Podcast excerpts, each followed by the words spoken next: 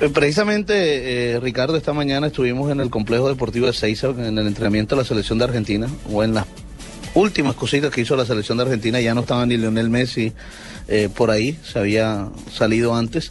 Eh, y, y los periodistas, la, gran mayoría de los periodistas habla de, lo complicado que es el partido. Y conversamos incluso con, con el profesor Carlos Vilardo, y nos decía que Messi va a jugar, no va a tener ningún problema, lo dijo Vilardo. Dijo también que es un, un privilegio tener a un técnico como José Néstor Peckerman eh, y que va a ser un partido complicado, difícil para ambos equipos. Y yo creo que así va a ser. Eh, Peckerman de todos modos tiene a un digamos que no sabemos exactamente una, una- un hermetismo total en esta concentración antes del partido con, con Argentina, pero creemos que el equipo va a ser el mismo que, que ha venido utilizando en la gran mayoría de las eliminatorias. Yo creo que va a jugar Teo y que, y que Carlos Sánchez va a reemplazar a, a Edwin Valencia que está suspendido. Así que eh, yo creo que eso no va a tener ningún, mm, eh, ningún cambio. Pero con respecto a lo que me decías, todos hablan de, de- de lo difícil que va a ser el partido, aunque están muy confiados porque saben lo, lo que tiene esta selección argentina, lo cómodo que están en la tabla de posiciones Sí. y saben que, que, que deben salir ganadores aquí.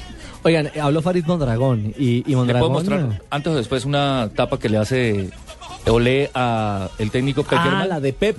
Pep como Guardiola, Kerman. ¿no? Ajá. Ajá. Y le echó flores, eh, ole a. Kerman, sí, a y Peckerman. sacan, eh, hacen un gran análisis de la selección colombiana, los tres mosqueteros en la parte alta, Teófilo Gutiérrez, James Rodríguez y Radamel Falcao y el 71% de rendimiento que ha tenido el Vie- técnico vieja argentino estrategia con argentina. Colombia. Echarnos flores y echarnos flores y echarnos flores antes de los partidos. Envolvernos con el cuento. Claro. Y le dicen, 26 de los convocados actuales de Isabela, esos 26 pasaron por las manos de Peckerman y Tocali en divisiones inferiores. Entonces, Ah, tampoco... ¿todos, ¿todos son pupilos? Ojo, sí, dice Madden Peckerman, de los 26 convocados por Sabela, 21 o 21 ah, pasaron por los ciclos de Peckerman y Tocali en las selecciones argentinas eh, eh, Fíjate inferiores.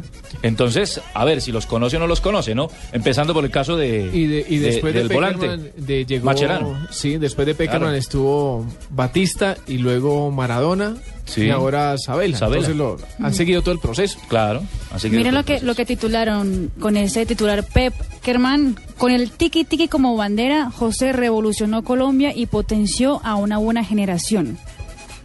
Bueno, pero el tiquitiqui no es solo de, de Peckerman. El tiquitiqui fue de Maturana, fue del Exacto. Bolillo. Acá lleva como 30 años. Sí, o sea, esto que no... Yo la- también, ¿no?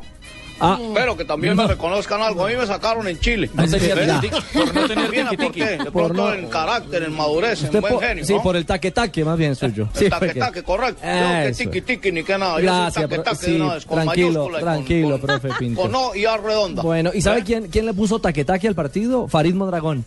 Porque habló del árbitro y, y habló, le metió un poco de picante al tema. Puyando la cosa, sí. Sí, porque ese que nos pite un venezolano. Mondragón. Eh, obviamente que uno siempre que llega acá tiene la ilusión de, de sacar un, un resultado histórico, ¿no? Porque al margen de, de cuál sea el marcador, eh, sacar un muy buen resultado acá siempre va a ser importante, siempre va a ser histórico. Esa es la mentalidad que tenemos ahora, eso es lo que deseamos. Eh, Farid, ¿cómo se le puede ganar a la selección de Argentina? Para poder ganarle a Argentina uno siempre tiene que no solamente jugar bien, tener buenos jugadores, sino también tener un plan de juego. Eso es sin lugar a dudas fundamental. Nosotros eh, eso lo tenemos muy claro, tenemos una persona al mando que conoce muy bien Argentina, es una persona que tiene muchísima experiencia como el profesor Peckerman y que estamos pues obviamente muy confiados de, de que nuestro plan va a salir bien. ¿Influye o no influye el hecho de que sea un árbitro eh, venezolano el que vaya a pitar el juego frente a Colombia, concretamente el señor Marlon Escalante? Yo no diría que incidir, pero me parece extraño, ¿no? Me parece raro. Yo, yo llevo muchísimos años en esto y, y yo utilizaría, no me parece prudente. No es el momento para, para poner un árbitro de un rival directo, podríamos llamarlo así, pero bueno, hay que confiar siempre en la buena fe, son profesionales al margen de la nacionalidad.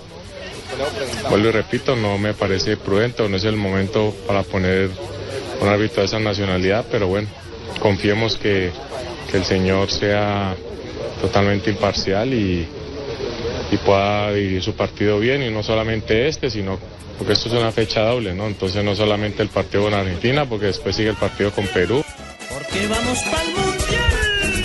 Bueno, ahí está el planteamiento y, y no me parece descabellado lo que dice de- del árbitro Escalante. A mí no se me hace oportuno, evidentemente, Oportuno, correcto, esa es la palabra. que un venezolano nos vaya a pitar un partido tan importante en, el- en la eliminatoria. Es que Pero más allá de eh, que sea rival directo, y qué pena Fabio, hay que hablar de Es- cuestiones políticas. Si usted le une lo político, El que no está bien, obviamente, más lo deportivo, que siempre ha sido un, un roce empezando por los técnicos y los mismos jugadores, pues va a ser complicado, ¿no? Y el principal socio de Venezuela es Argentina, en fin. No sé, bonito no es. Son todas esas cosas es unidas. muy especulativo también. Va a llegar un momento en el que toca llamar entonces árbitros de, de Europa o de la Suiza. CONCACAF porque todos son duelos directos. Para que Ya lo vivimos, Ya sí. nos vuelvan a echar pito como esa vez con Colina, no me fío. Ya lo vivimos, ¿recuerdan cuando Sí, claro. que Luigi Colina nos, nos que tampoco es garantía de nada, ¿no? No, Que lo traiga No, porque exacto. ¿quién lo trae o qué, qué, qué- bajo qué parámetros? Bueno, pero digamos que es un elemento, un tinte más, Sí, que le claro. mete un, eh, un poquito más de morbo a lo, Bien que, importante que sí. a lo que significa El- ese compromiso. Esperamos que Escalante haga un trabajo excepcional. El árbitro contra Perú ya se sabe, todavía no. Mm, contra creo. Ya Perú. Yo le confirmo a mi negro. Creo que todavía no ha salido ese árbitro. Creo que es terna brasileña. No. Yo le confirmo. No, el árbitro sí sabe, externa brasileña. Claro, es, Ri- es este Ri- Ricky, Richie. Richie. Sandro Richie. Sandro Richie, claro, es central. Sí, sí, Richie es el central de Barranquilla.